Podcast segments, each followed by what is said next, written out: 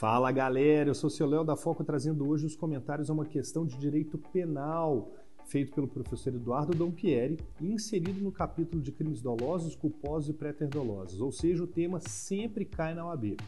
Então preste atenção nessa questão de 2012.3.b.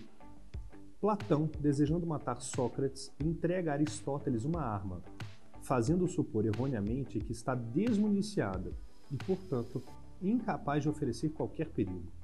Ao perceber que Aristóteles está manuseando a arma e que sequer conferiu a informação dada no sentido de que não havia balas no seu interior, Platão induz Aristóteles a acionar o gatilho na direção de Sócrates.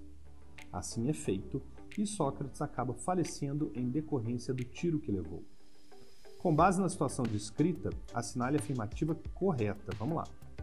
Platão praticou homicídio doloso e Aristóteles homicídio culposo. Platão participou dolosamente do crime culposo de Aristóteles. É possível verificar seu concurso de pessoas. Platão agiu com dolo direto e Aristóteles com dolo eventual. Vamos ao comentário. Está-se aqui diante da chamada autoria mediata ou autoria por determinação.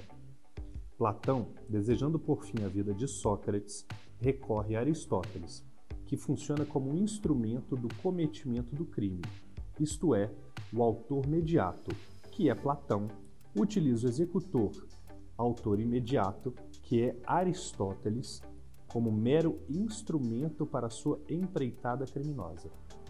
Evidente que Platão, porque desejou a morte de Sócrates e utilizou Aristóteles para alcançar o seu objetivo, será responsabilizado pelo crime de homicídio doloso consumado. Já Aristóteles, que não queria a morte de Sócrates, mas não se cercou dos cuidados necessários ao manuseio da arma de fogo, será, irá responder pelo crime de homicídio culposo. Então, a alternativa certa é a alternativa A, que eu vou repetir para vocês. Platão praticou homicídio doloso e Aristóteles homicídio culposo. Um grande abraço e bons estudos!